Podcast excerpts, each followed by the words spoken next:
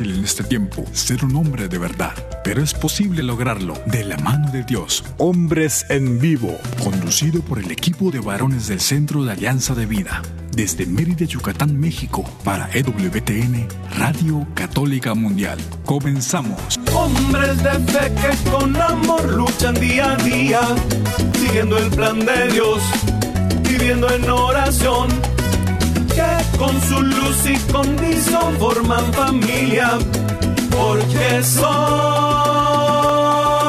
hombres de fe.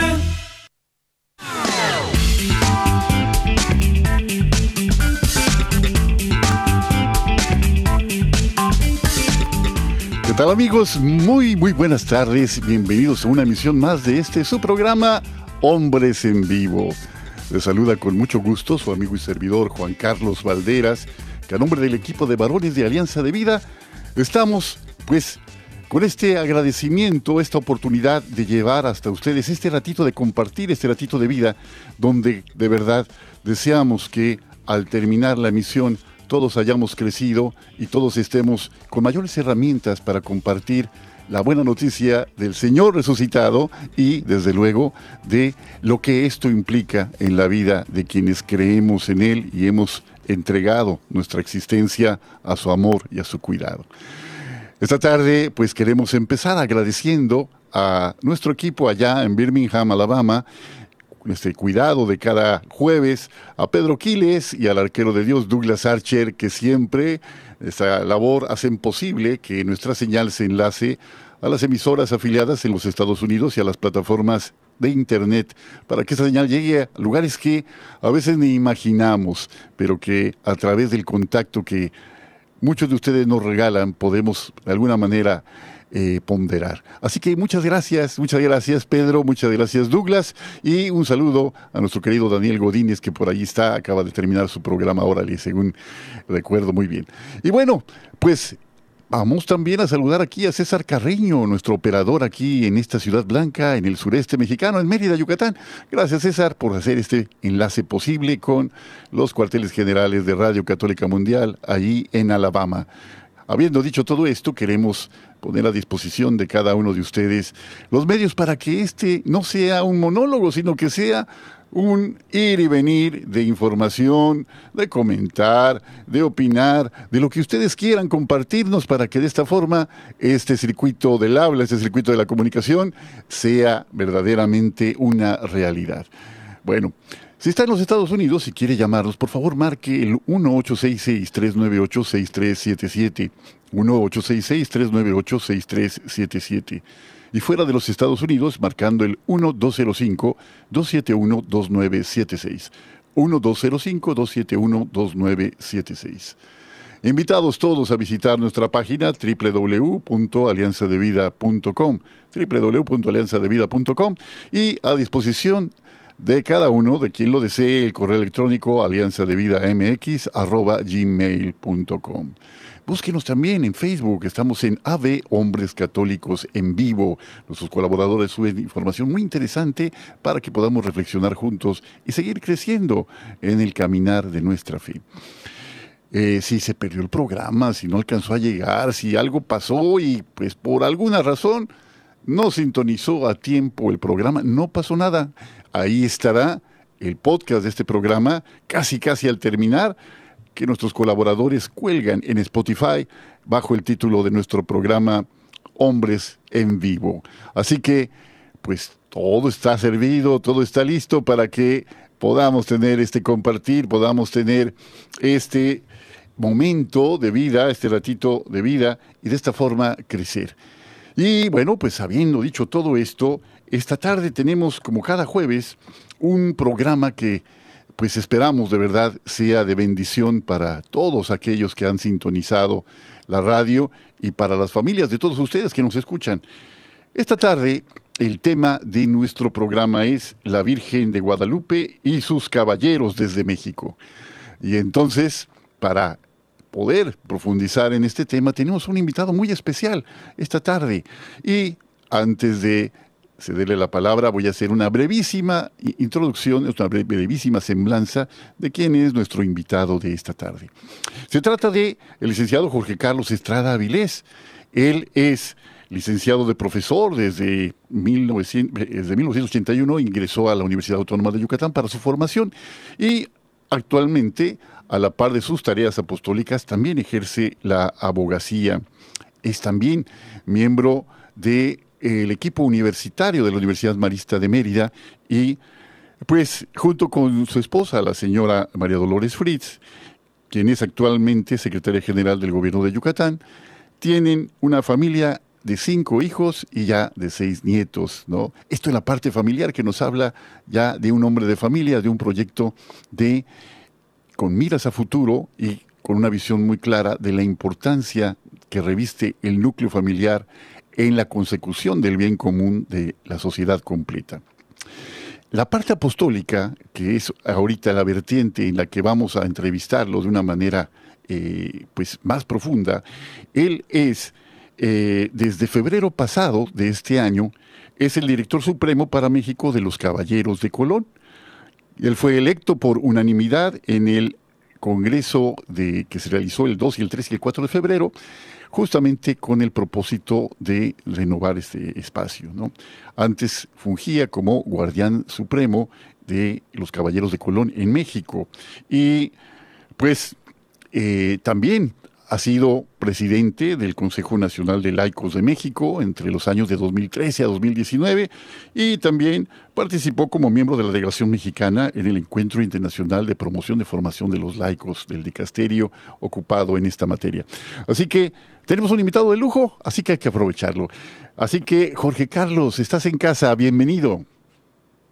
Muchas gracias Juan Carlos, la verdad eh, estoy muy agradecido por la oportunidad de compartir con ustedes este importante espacio en, en EWTN Católica, en el programa Hombres en Vivo, un programa muy interesante de mucha reflexión y de compartir información y pues eh, eh, nos sentimos muy honrados y muy privilegiados de poder estar eh, este día con todos ustedes. Muy, muchas gracias. No, de verdad, gracias a ti. Pues sabemos que eres muy ocupado, muy atareado, pues tienes tantas cosas que hacer. Simplemente yo con el asunto del, del, Yo soy también profesor, ¿no? Pero nada más con eso tengo para ocuparme y requete ocuparme. Así que no sé cómo le haces, ¿verdad? Pero bueno.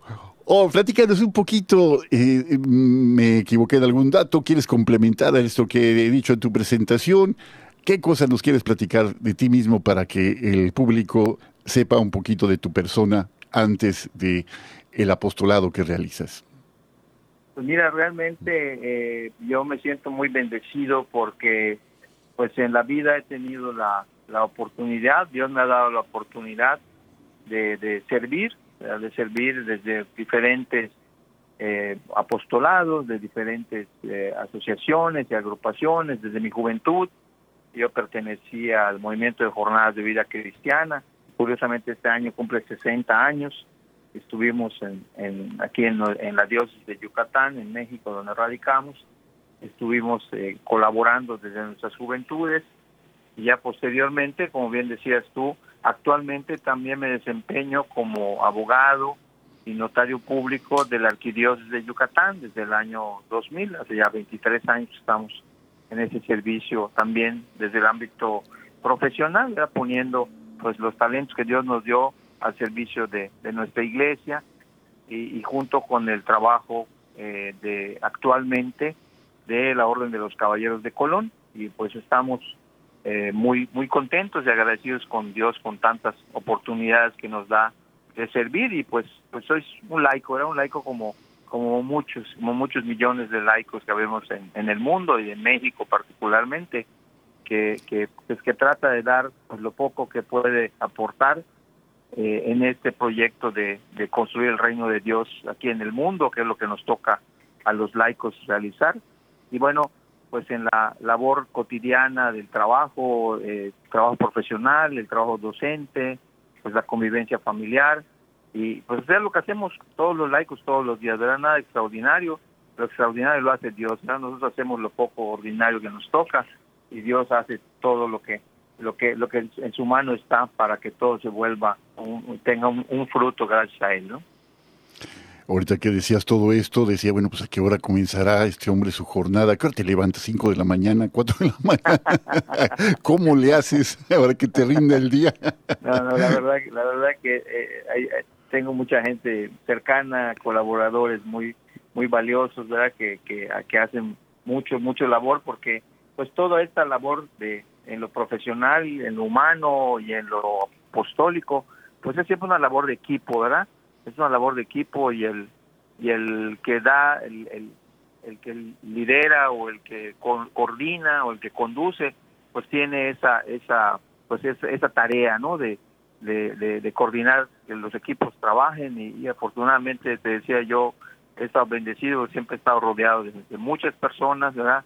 Muchas veces que en el anonimato pues hacen un enorme, un enorme trabajo, un enorme esfuerzo eh, que se ve coronado con pues con, los, los resultados que se pueden dar, ¿verdad? Con esta con esta con esta labor, ¿verdad? Que que, que con nuestra pobre participación pues pues se puede lograr algo para para bien de los demás, buscando siempre el bien de los demás esa tarea de la consecución del bien común a la que estamos llamados, esta construcción de la civilización del amor que ya preconizaba San Juan Pablo VI, ¿no? En esta tarea que nos lleva la vida entera y pues desde luego que qué alegría poder participar de manera intencionada en esta construcción. Fíjate que decía una compañera maestra, no sé si citando algún eh, o alguna una frase célebre, no lo sé, pero me parecía muy acertada. Decía, eh, la santidad consiste en hacer de manera extraordinaria las cosas ordinarias de cada día, ¿no? ¿Y cuál era el plus que hacía que las cosas ordinarias se convirtieran en extraordinarias, ¿no? El amor que impulsaba a la gente a llevar a cabo una tarea no simplemente a darle un cumplimiento, no simplemente a darle trámite, ¿no? sino simplemente encontrar, descubrir que en el hecho de hacer la comida y agregar el ingrediente del amor, que en el hecho de atender a una persona con caridad, eh, que en el hecho de escuchar a alguien que necesita ser escuchado, que en el hecho de ofrecer un vasito de agua al sediento, un pedacito de, alimento al hambriento, lo que sea, las obras de misericordia, las obras de misericordia materiales, espirituales, llevadas con amor, hacen la diferencia. Y me alegra mucho escuchar esto que nos compartes y te pido, si nos haces favor, de dirigirnos en una oración breve para ofrecer todo ese ratito que hagamos, que pensemos, que compartamos para mayor gloria de Dios. Que así sea en este programa. Adelante, por favor. Con todo gusto, con todo gusto. Me parece muy oportuno que, pues ahora que acabamos de pasar esta gran fiesta de, de Pentecostés, ¿verdad? Que nos recuerda la venida del Espíritu Santo, del Paráclito, que nos dejó eh, Jesucristo para, para acompañarnos todos los días, ¿verdad? Que, que lo invoquemos, que lo invoquemos eh, juntos para, para todo lo que necesitamos hacer, en particular para, para este programa. Eh, eh, nos iniciamos en el nombre del Padre, del Hijo y del Espíritu Santo. Amén. Ven Espíritu Santo, llena los corazones de tus fieles y enciende en ellos el fuego de tu amor. Envía, Señor, tu Espíritu y se renovará la paz de la tierra. Oh Dios, que has iluminado los corazones de tus fieles con la luz del Espíritu Santo, haznos dóciles a sus inspiraciones para gustar siempre el bien y gozar de su consuelo. Por Cristo nuestro Señor. Amén. Amén. Amén. En nombre del Padre, del Hijo y del Espíritu Santo. Amén. Amén. Mil gracias, Jorge Carlos. Pues habiendo invocado pues al Señor, a quien los teólogos llaman eh, el gran desconocido, tristemente, ¿verdad? Porque no invocamos su presencia o su acción en nuestra vida, como a veces invocamos la acción de Dios Padre o Dios Hijo, ¿verdad? Y que, que es el mismo Señor, es el mismo, Dios uno y Dios trino, ¿verdad? Pero que finalmente, sin Él, pues nuestra acción completamente sería estéril, ¿verdad? Sin su acción vivificadora y que nos transforma, pues sería completamente estéril. Bueno, ya hemos platicado un poquito en, esta, eh, en estos primeros minutos de esta trayectoria tuya. Eh, algunos invitados nuestros nos hablan de un antes y de un después en su vida, un momento así de, de, inflexión en el que encontraron la gracia del Señor y decidieron abandonarse a su misericordia, a su providencia, a abrazar esta tarea, ¿no? ¿Tú tuviste algún momento así, Jorge Carlos, o eh, tu contexto familiar, tu historia personal, tu biografía, te ha llevado siempre al servicio del Señor? ¿Ha sido de esas almas privilegiadas? ¿Cómo ha sido este caminar contigo?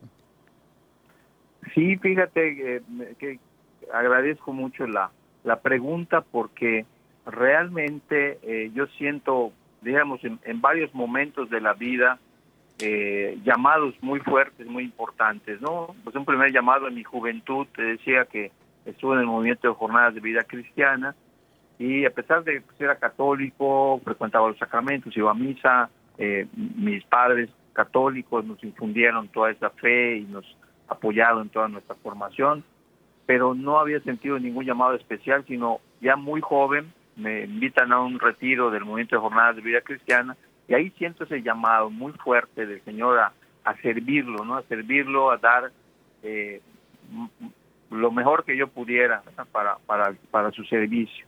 Y así empiezo y me inicio en estas en estos apostolados. Y luego, con el devenir del tiempo, dedicado a la familia, a crecer a los hijos y demás. Y ya, eh, pues ahora que ingreso a Caballeros de Colón, ya realmente ingreso a Caballeros de Colón hace pues relativamente poco tiempo.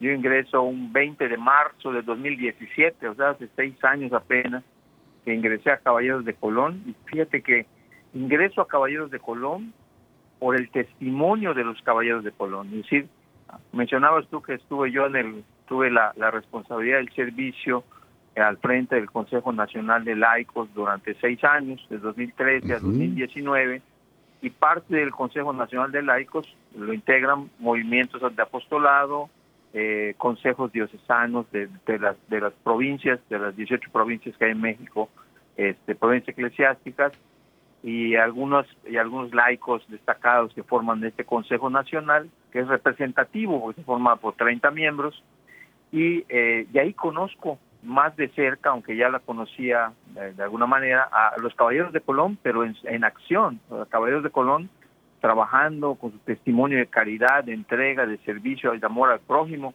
Y es en ese momento cuando siento ese, nuevamente ese muy fuerte llamado a, servir a Dios a través de la de la Orden de los Caballeros de Colón. Y ahí, como bien dice, no creo que la mejor la mejor evangelización es por atracción, ¿verdad? Por, por ese testimonio tan fuerte de los caballeros de Colón que conocí y, que me inspiraron a, querer imitarlos y querer ingresar a Caballeros de Colón y, desde que los conocí, desde que ingresé en esta en esta fecha, en, hace poco más de seis años, pues cada vez he, sentido que el, el, llamado de Dios era precisamente en esta etapa de mi vida pues para dar lo mejor de mí, ¿verdad? Ya con una experiencia acumulada, ya con un bagaje pues de, de poco más de madurez, de sensibilidad, ya con hijos, nietos, ya con una familia muy numerosa, eh, eh, poder dar esa, esa, esa, eso, eso, que Dios me estaba pidiendo en ese momento, ¿verdad? y creo que fue, fue, un, fue un llamado muy muy importante y me ha hecho sentir pues pues muy muy agradecido y muy contento de, poder eh, participar y de poder colaborar en esta, en esta gran obra. Dices bien, yo, yo coincido contigo plenamente. Dicen que la palabra convence, pero que el ejemplo arrastra, ¿no? Y otra frase todavía más impactante y que carga sobre nuestra conciencia todo su peso. Dice, lo que haces habla tan fuerte lo que haces habla tan fuerte que no me deja oír lo que dices, ¿no? Es decir, el testimonio de vida, nuestras acciones, en nuestra praxis cotidiana, pues nos hace verdaderamente eh, testigos o pues detractores de nuestras palabras, ¿no? Entonces, encontrar ese eco en una obra, pues desde luego que llena nuestro corazón de esperanza, sobre todo en un mundo tan convulso que lo que necesita efectivamente son acciones de amor. Decía ya eh, Karl Rahner, dice, el mundo de los cristianos del futuro serán eh, contemplativos o no lo serán. Y decía Juan Pablo II, decía, necesitamos ser contemplativos en acción, ¿verdad? Esta acción que hace que nuestra fe se verifique a través del servicio.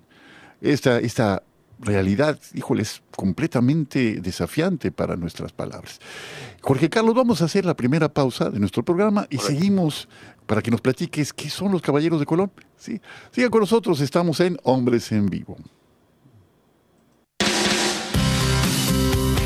Sé fuerte y valiente, no te rindas. Regresamos en un momento.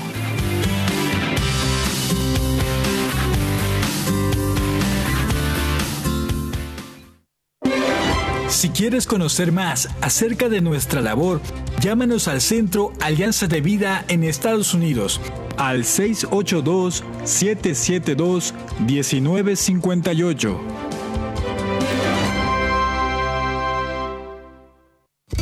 Mi familia y yo serviremos al Señor, según dice la Biblia. Sigue con nosotros.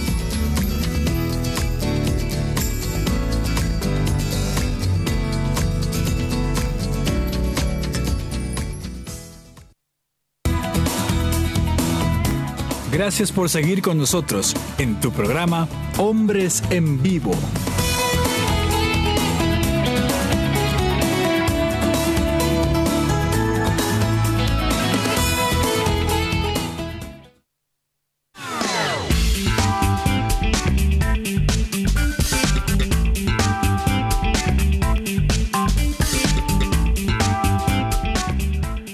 Ya estamos de vuelta en este segundo segmento de nuestro programa de esta tarde. Estamos platicando, si nos acaba de sintonizar, estamos platicando con el licenciado Jorge Carlos Estrada Avilés, hombre de familia, hombre comprometido con su fe y actualmente, desde febrero del año que corre, director supremo para México de los Caballeros de Colón. Eh, Jorge Carlos, permíteme leer una colaboración de uno de nuestros radioescuchas muy querido, es como un corresponsal nuestro allá en Perú, que tiene siempre la gentileza, el cuidado de saludarnos, escribirnos una notita, compartirnos algo de lo que viven allá en la localidad donde él reside y continuamos nuestra entrevista. Entonces saludamos aquí a nuestro queridísimo amigo, hermano Pedro Salas. ¿Qué tal, querido profesor? A ti y a tu familia, nuestro saludo fraterno. Y leemos tu mensaje. Tu mensaje de esta tarde dice así. Buenas tardes queridos hermanos de Hombres en Vivo. Les brindamos un sincero saludo desde la ciudad de Contamana, la ciudad más solidaria del Perú. Queremos reiterarles nuestra sincera amistad y agradecimiento por el trabajo que realizan cada semana para la gloria y honra de nuestro Señor Jesucristo. En compañía de mi humilde familia estamos escuchando vuestro hermoso programa. Les manifestamos que el día de ayer en todo el territorio peruano se desarrolló el simulacro de desastres multipeligro con la finalidad que la población esté preparada ante algún evento que pueda generar mucha tristeza en las familias que ni estén preparadas. Paz y bien para vosotros, para vuestras familias y para todos los pobladores de nuestro planeta. Hasta la próxima. Pues mil gracias, nuestro querido amigo Pedro Salaruiz, profesor, director de un plantel de educación eh, primaria allá en el Perú, en la ciudad de Contamana.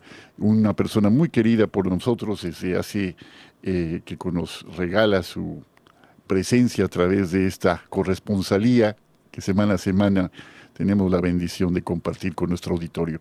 Bueno, eh, pues ahora sí, platícanos. Yo te decía ¿qué, qué son los caballeros de Colón. Ahora voy a cambiar la pregunta, Jorge Carlos. no qué son, sino quiénes son los, los caballeros de Colón. ¿Qué hacen? ¿Qué te atrajo de ellos? Adelante, platícanos, por favor. Sí, muchas gracias. Mira, realmente eh, cada vez que va uno eh, conociendo y profundizando en, el origen, en la historia y en el ser y qué hacer de, de Caballeros de Colón, pues va uno convenciéndose que es una es una gran obra de Dios, ¿verdad? Es y podemos definirla como una organización católica fraternal de hombres de hombres católicos que junto con sus familias porque no son solo los hombres, sino las familias que acompañan a los, a los hombres católicos que ingresan a Caballeros de Colón, pues buscan hacer eh, realidad los tres principios básicos que son los pilares eh, de Caballeros de Colón, que son la caridad, en primer lugar, la unidad y la fraternidad.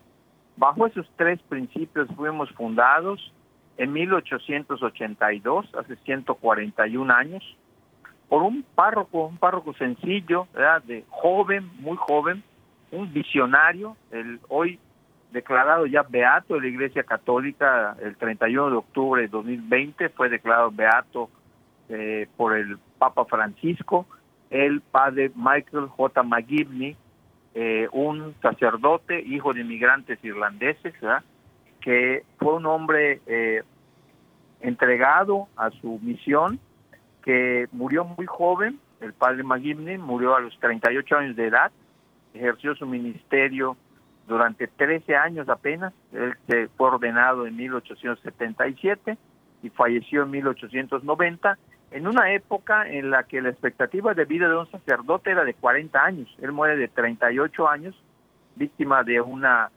gripe aviar muy similar al, a la pandemia del COVID que vivimos nosotros recientemente, también en una pandemia. El padre McGivney fallece muy joven, a los 38 años, pero en ese breve tiempo eh, que estuvo ejerciendo su ministerio, transformó totalmente las comunidades, las parroquias y la sociedad donde él eh, pudo participar. Y fíjate algo tan interesante, estamos hablando de 1882, ¿ah? una época en que el rol de los laicos era pues sumamente pasivo, No, no, no había una presencia o un trabajo importante de los laicos en la iglesia. Y el padre Magini, adelantándose 70 años o más al Concilio Vaticano II, reúne a un grupo de laicos, varones, en el sótano de su parroquia en Santa María, en New Haven, en Connecticut, Estados Unidos, y les hace una encomienda que crearan una, los llama, los invita a crear una organización que se haga cargo de la protección de las familias, de todos los valores que acompañan una familia y que se ocupen de los más necesitados y olvidados. Este pequeño grupo de hombres, ocho o nueve hombres que se reunieron en el sótano de la parroquia de Padre Magini, fundan Caballeros de Colón, se crea el Consejo número uno, los Caballeros de Colón funcionan en, pues, en grupos eh, que se llaman consejos, que están eh, sirviendo en parroquias. Hoy por hoy, Caballeros de Colón es la organización católica fraternal más grande del mundo somos dos millones de caballeros de Colón con presencia en tres continentes, el continente americano, evento fue fundado en Estados Unidos, Canadá, México, eh, Panamá, también tenemos presencia en el Caribe, Puerto Rico, República Dominicana, eh, Islas Vírgenes, Cuba y con presencia en Europa, en, eh, en Francia, en Lituania, también en Polonia y en Ucrania, donde está la guerra, están los caballeros de Colón ahí haciendo caridad en los refugiados que salen de Ucrania Polonia para recibirlos y darles cobijo, alimento, atención médica, atención espiritual y canalizarlos con familias que los reciban. Y en Asia también, en Filipinas y en Corea del Sur. Entonces, Hoy esta, esta gran organización la funda el padre McGivney con esa, con esa visión que hoy se ha mantenido y se ha potenciado hacia todas estas comunidades donde servimos.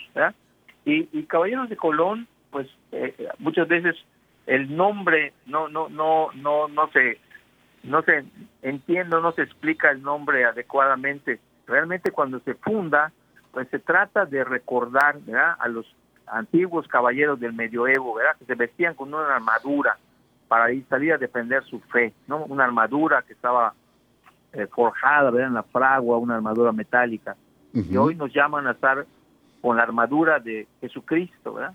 Y que salían a defender su fe como salimos nosotros a defender la fe, nuestra, la fe y los valores cristianos que nos inspiran, ¿verdad? Y llamado de Colón en remembranza a Cristóbal Colón, ¿verdad? el ilustre navegante genovés, que pues trajo la fe al continente americano. Esta, y, y fue una persona destacada por sus cualidades, su tenacidad, ¿verdad? Eh, eh, de llevar adelante su empresa contra cualquier eh, situación que se pudiera presentar. Entonces, esa, ese valor, esa fuerza, esa perseverancia, esa tenacidad, ese estar siempre eh, con la visión muy clara de hacia dónde debe uno de conducir y cómo llegar a concluir ¿verdad? todas esas metas y objetivos que nos trazamos, sobre todo en defensa de nuestra fe, en defensa de las familias, de los valores familiares, eh, y, de, y, velar por los más necesitados, haciendo caridad, esa es la, la, la, gran riqueza de Caballeros de Colón, es lo que aporta a la sociedad y a las comunidades donde trabajamos, las, especialmente en las parroquias, donde tenemos presencia y en todas las diócesis donde, donde podemos aportar y podemos colaborar. Y siempre tratamos de hacer una distinción, ¿verdad? Porque a veces nos puede tachar como o, o, pretender que somos una organización altruista, ¿verdad? Y, y, no es que no hagamos eh, obras buenas, sino que la razón por la que las hacemos es por caridad, es por amor al prójimo. La gran diferencia entre hacer una buena obra y hacer una obra de caridad es el amor, es la caridad, es ver en el prójimo a Jesucristo que me necesita, a Jesucristo que no tiene a veces ni qué comer, que no tiene dónde estar, que necesita nuestra ayuda, que necesita que estemos ahí para ayudarlos y para apoyarlos.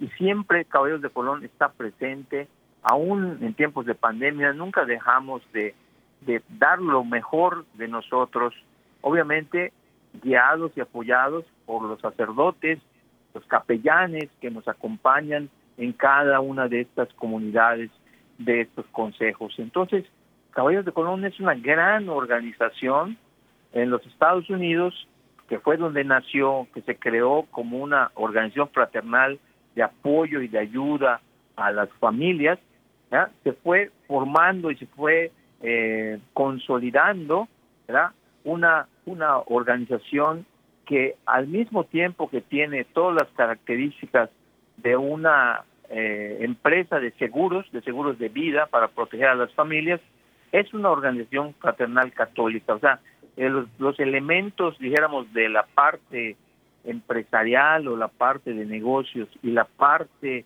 de fraternal católica no están separados, es un, es un todo, porque una cosa nos lleva a la otra, ¿no? Y esa es la manera como Caballeros de Colón también ha podido multiplicar mucho su trabajo, ¿verdad? Eh, aportando lo más que pueda a, a muchas organizaciones.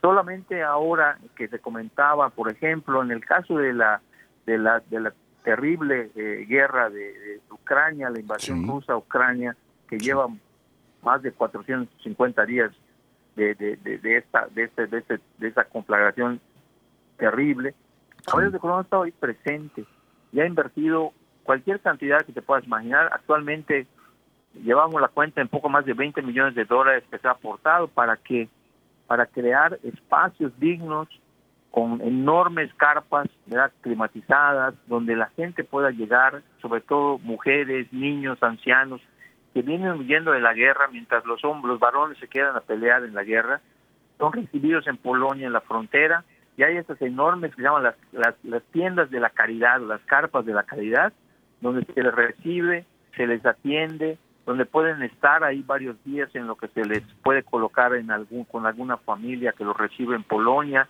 en coordinación con las parroquias se les da atención espiritual, atención médica, alojamiento, alimentación y se les da una atención digna como la merece cualquier persona por ser hecha imagen y semejanza de Jesucristo, ¿verdad?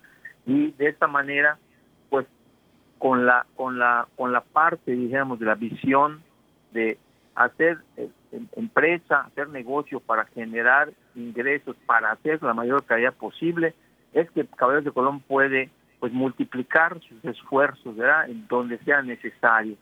El actual Caballero Supremo Patrick Kelly, que asumió funciones en el año 2021, eh, le, le, le, entrevistaron y le decían, en el caso de Ucrania, ¿y cuánto tiempo más va a poder seguir apoyando Caballeros de Colón a esta obra de caridad que es indispensable para, para tantas personas necesitadas?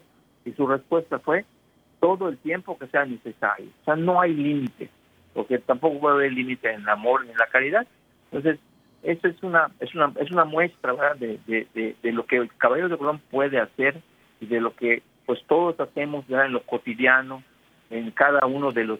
Actualmente ya somos más de 18 mil consejos de Caballeros de Colón en, en, estos tres continentes, ¿verdad? Que pues buscamos hacer eso mismo, ¿verdad?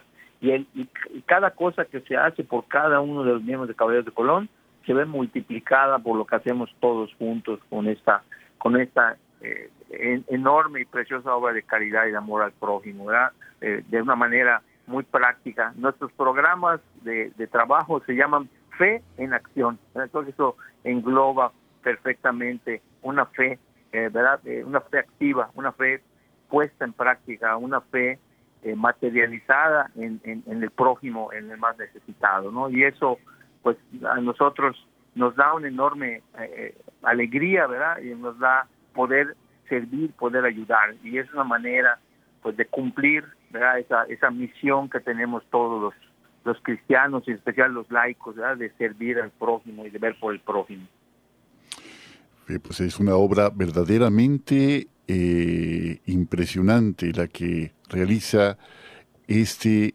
grupo de caballeros no lanzados a una cruzada, una cruzada inspirada por el amor, no inspirada en las armas, no inspirada en le combatir a otras personas, sino a atacar aquellas cosas que denigran al ser humano y fundándose en un propósito en que la caridad de Cristo de verdad nos urge a todos a hacer el bien por el que más sufre, por el más necesitado, por el más marginado, yendo a las periferias, como dice el Papa Francisco en pues a lo largo de su pontificado nos ha recordado que hay que salir, una iglesia en salida para poder asistir a los que más padecen.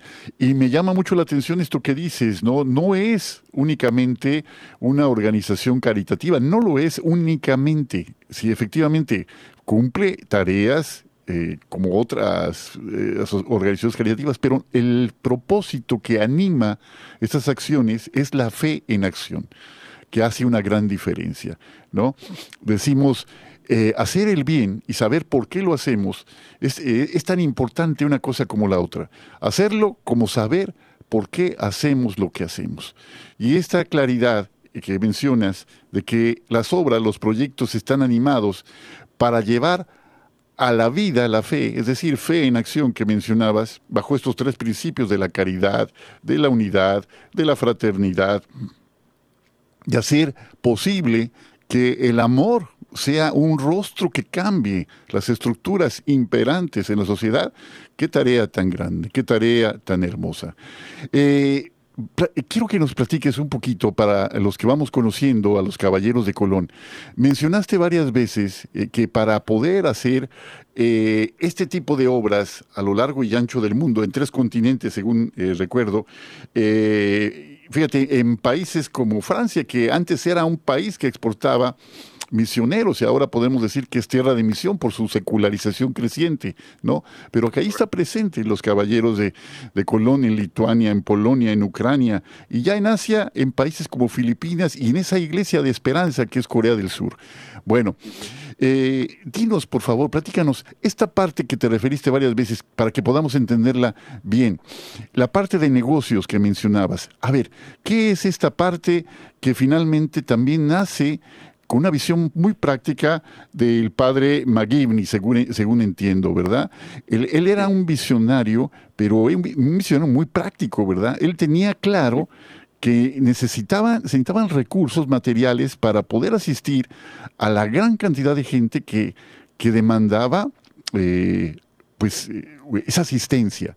Platícanos un poquito, antes de ir a la siguiente, si quieres empezamos a platicar de eso y luego continuamos después del corte, de qué es esto que mencionabas de la parte de los negocios de los caballeros de Colón, para que quede muy claro y que quien nos escucha le entienda bien eh, esta parte que mencionas. Adelante, por favor, Jorge Carlos. Sí, sí, muchas gracias. Eh, comentábamos que el padre McGivney pues, un sacerdote muy práctico, ¿verdad? Así como hoy nosotros vamos un de fe en acción, él, él era el ejemplo vivo de la fe en acción. En el tiempo del padre McGivney, las, eh, ¿qué, ¿qué ocurría? Los irlandeses o los inmigrantes irlandeses y obviamente su descendencia, pues tenían hoy por hoy los peores trabajos, ¿verdad? Eran las personas pues con la menor preparación, que llegaban a un país extraño, donde los recibían, además en un país que en ese entonces pues, como lo sigue siendo Estados Unidos, un país mayoritariamente protestante, ¿verdad? Veían mal a los católicos, eh, además eran inmigrantes, entonces daban los peores trabajos, vivían las peores condiciones laborales, con los peores salarios y las peores condiciones de vida, ¿no? Algo como lo que hoy se reproduce con nuestros inmigrantes ¿verdad? hispanos que llegan a los Estados Unidos. Eso vivían los irlandeses, eh, inmigrantes en, la época del padre McGinley. ¿Y qué es lo que ocurría? Que cuando el padre de familia, con motivo de un accidente de trabajo que era muy común, porque en ese entonces estaba en boga la industria metalúrgica, ¿verdad? Entonces se empleaban en, los trabajos más rudos y pues era muy frecuente que hubieran accidentes eh, laborales y, falleciera el padre de familia o por alguna enfermedad que en esa época pues no había muchos recursos médicos y no habían vacunas para muchas enfermedades. Entonces, cuando el padre de familia faltaba y la familia quedaba en el desamparo, porque no había nadie que, que, viera por ellos, las cortes de los, de, los Estados Unidos eh, eh, ordenaban o enviarlos a unas casas de hospicio a los hijos o darlos en adopción. Entonces las familias se disgregaban, las familias eh, se separaban, los, los, los hijos de la madre ¿verdad? Y era una tragedia que se vivía en ese tiempo. El padre McGimney mismo tuvo que ir a un tribunal, hay un testimonio del padre McGimney ofreciéndose como garante de un, de un joven para que no lo separaran de su familia, ofreciéndose a responder económicamente por ese joven con tal de que no lo separaran de su familia en una corte en Connecticut. Y él viendo esa necesidad, reunió a esos varones y les dijo, tenemos que proteger a las familias en todos los sentidos para que mantengan su fe, se afiancen en su fe, pero al mismo tiempo tengan una protección financiera, porque no podemos dejarlos desamparados.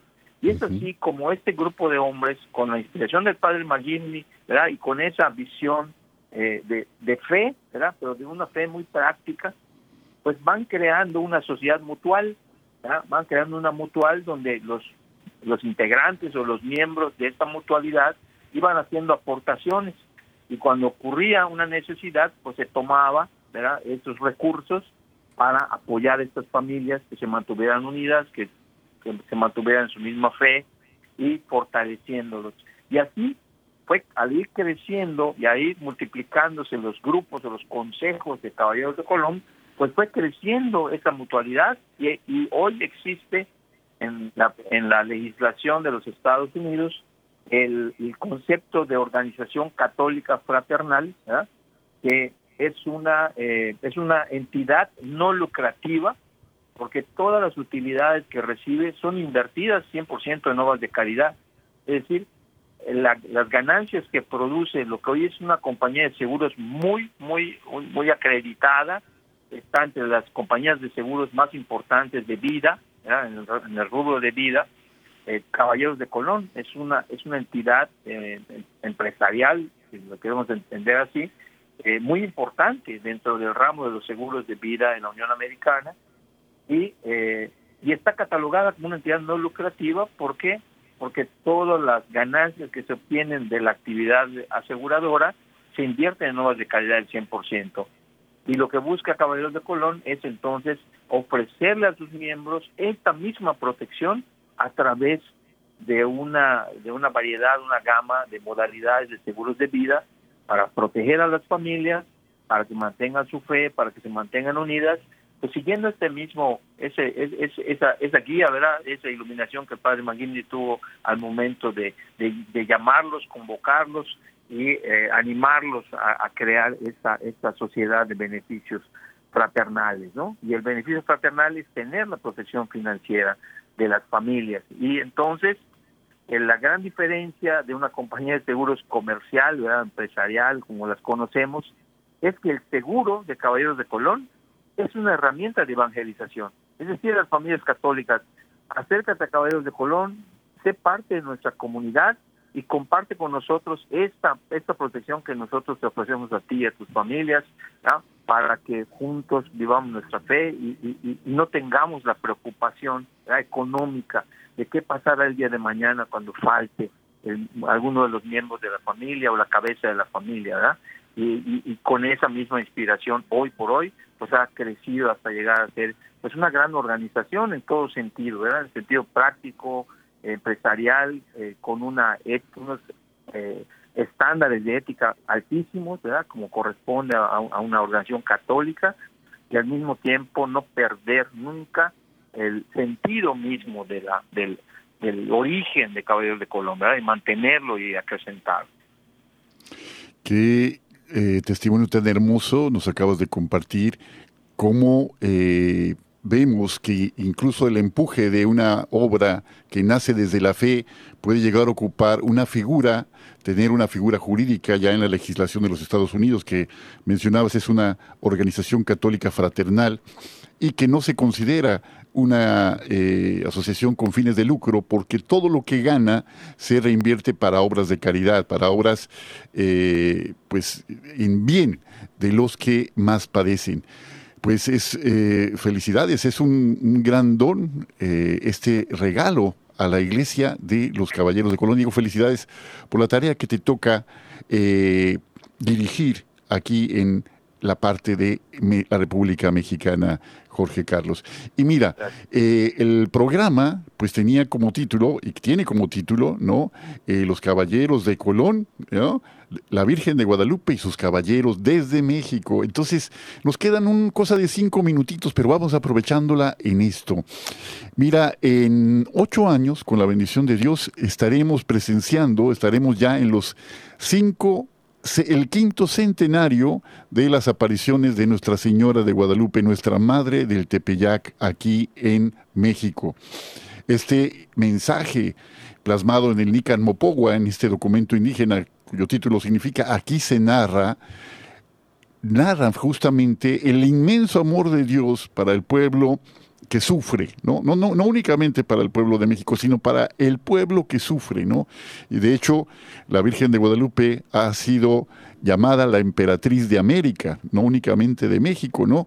Sino reina de México y emperatriz de América. Eh, ¿Cuál es el lugar que ocupa Nuestra Señora, nuestra Madre, en el corazón de los caballeros de Colón? ¿Por qué este cariño especial? Y si este cariño es compartido en, otras, eh, en otros capítulos de los Caballeros de Colón, en otros países, en otros continentes. Platícanos, por favor, un poquito en este tiempo que nos queda, Jorge Carlos. Sí, muchas gracias, Juan Carlos, y, nuevamente te agradezco esta, esta gran oportunidad. La Virgen de Guadalupe, eh, es, es uh, no solamente vino a, unir a un país. Eh, sabemos pues, la historia de, de las apariciones de la Virgen, ¿verdad? Cómo cambia radicalmente a todo un país que tuvimos el privilegio de ser nosotros los mexicanos, ¿verdad? Aquí se aquí se presentó, aquí se manifestó y aquí nos dejó nos dejó una una prueba eh, viva de ella misma, ¿verdad? En su imagen que hoy podemos eh, venerar en la, en la Basílica de Guadalupe, sino que la Virgen de Guadalupe ha trascendido de, de manera muy importante. Y quiero compartir que en el año 2001, el, el 3 de febrero del año 2001, el pasado Caballero Supremo Cal Anderson, que sirvió como cabeza de Caballeros de Colón del año 2001 al año 2021, o sea, 20 años estuvo al frente de, de, Caballeros de Colón a nivel eh, mundial, es un gran devoto de la Virgen de Guadalupe, algo que es, bueno, un norteamericano, una persona, Carl es una persona, un académico, con una enorme formación personal, profesional, filosófica, teológica, eh, que supo conducir los destinos de Caballeros de Colón durante 20 años. Es un gran devoto de la Virgen de Guadalupe y él solicitó cuando fue nombrado Caballero Supremo por la Junta de directores supremos y funcionarios supremos, que es la cabeza de la organización a nivel mundial, eh, solicitó ser instalado en la Basílica de Guadalupe. Entonces él fue a la Basílica de Guadalupe junto con todos los funcionarios supremos y la Junta de Directores Supremos, que decía, es, la, es, son, es, el, es el, equipo que coordina todos los esfuerzos de la orden a nivel mundial, fue a la Basílica de Guadalupe a consagrarse él y a consagrar a todos los caballeros de Colón del mundo a la Virgen de Guadalupe. Y desde ese entonces la Virgen de Guadalupe es la patrona de todos los caballeros de Colón de todo el mundo. Y se me enchina la piel, se me enchina la piel, Jorge Carlos. Cuando me dices esto, de veras, eh, ¿cómo, ¿cómo me emociona escuchar esto? Perdón, sí, adelante, por favor. Sí, y, fíjate algo eh, bien importante. El actual caballero supremo, Patrick Kelly, cuando asume en 2021, que es nombrado nuevamente por la, por la Junta de Directores Supremos y Funcionarios Supremos como el sucesor del señor Cal Anderson, Patrick Kelly quiere hacer esa, esa, renovar esa consagración de todos los caballeros de Colón del mundo a la Virgen de Guadalupe. Por cuestiones de pandemia no se pudo hacer en el año 2021, que él asumió la, la responsabilidad del servicio, y el año siguiente tampoco. Pero en este año, en, esos primeros 2, 3, 4 y 5 de febrero, eh, toda la Junta de Directores Supremos y Funcionarios Supremos se trasladó a la Ciudad de México a una peregrinación. Y juntos estuvimos en esa peregrinación, precisamente en ese en ese espacio. Fue cuando bueno tuvieron a, bien designarme como director supremo para México, que no no no no había un director supremo para México en la Junta de Directores Supremos y se hizo esta peregrinación y se hizo esta renovación de la consagración a la Virgen de Guadalupe. Así que todos los caballeros de Colón, ¿verdad? Por, por esencia, por principio, son, somos guadalupanos, ¿verdad?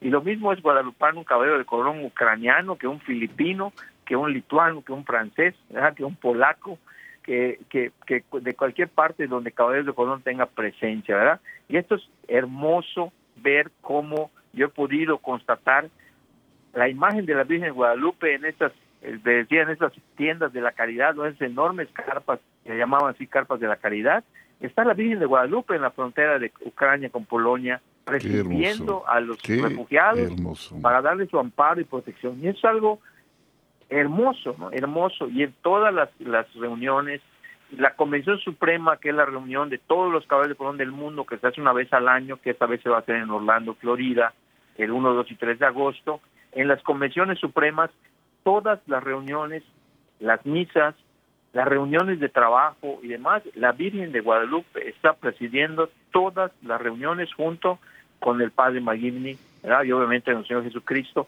pero ellos dos acompañando a los caballeros de Colón en todo su trabajo apostólico, en todos sus esfuerzos, y eso es una gran riqueza. Entonces la Virgen de Guadalupe sigue, ¿verdad?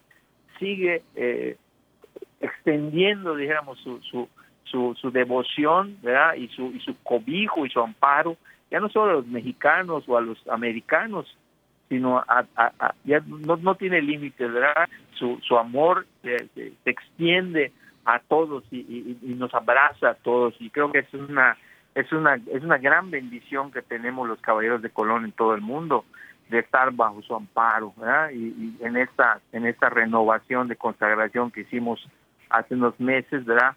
Se, vino a confirmar pues este gran fervor que hay por nuestra, por nuestra Madre Santísima de Guadalupe. Pues yo emocionadísimo con esto que nos platicas, de verdad, cuando me platicabas que el, el, momento de la instalación eh, de este consejo anterior y de este que está vigente, pues eh, se decidió hacer aquí en, ante la Virgen de Guadalupe, pues para mí es, yo creo que para quienes nos escuchan, que amamos tanto, quienes compartimos el amor a Nuestra Señora de Guadalupe, pues motivo de una alegría inmensa. Eh, Jorge Carlos, se nos acabó el tiempo, se nos acabó el tiempo ya esta tarde, que no sea la última vez que estés con nosotros. Y, claro, que justo. ¿no? Y pues quédate con nosotros, vamos a despedir el programa y esperemos de veras que este sea un medio para que el bien siga venciendo al mal, vencer al mal a fuerza de bien. Y queridos amigos, pues muchísimas gracias por acompañarnos verdaderamente el programa de esta tarde. Pues para mí, en lo personal, ha sido un motivo de, de mucha bendición. Ojalá que así, así haya sido para cada uno de ustedes.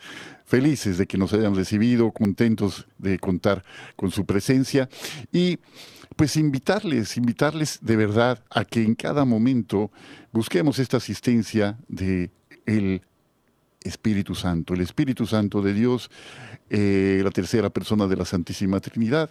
Y no solo eso, sino que también pidamos a nuestra Madre, a nuestra Señora, que ruegue por nosotros. Yo soy Juan Carlos Valderas y a nombre de todo el equipo de colaboradores, de verdad, eh, pues les invito a que nos sintonice la próxima semana en una emisión más de este programa. Y antes de irnos, pues un saludo eh, mutuo a un amigo, unos amigos mutuos, este Jorge Carlos, al doctor Pino y a Tere Andrade, su esposa, amigos muy queridos, y a un querido amigo Juan Vargas, que nos hacen el favor de siempre de acompañarnos. ¿saben qué? Hagamos la prueba, como dice el salmista, y veremos qué bueno es el Señor. Hasta la próxima.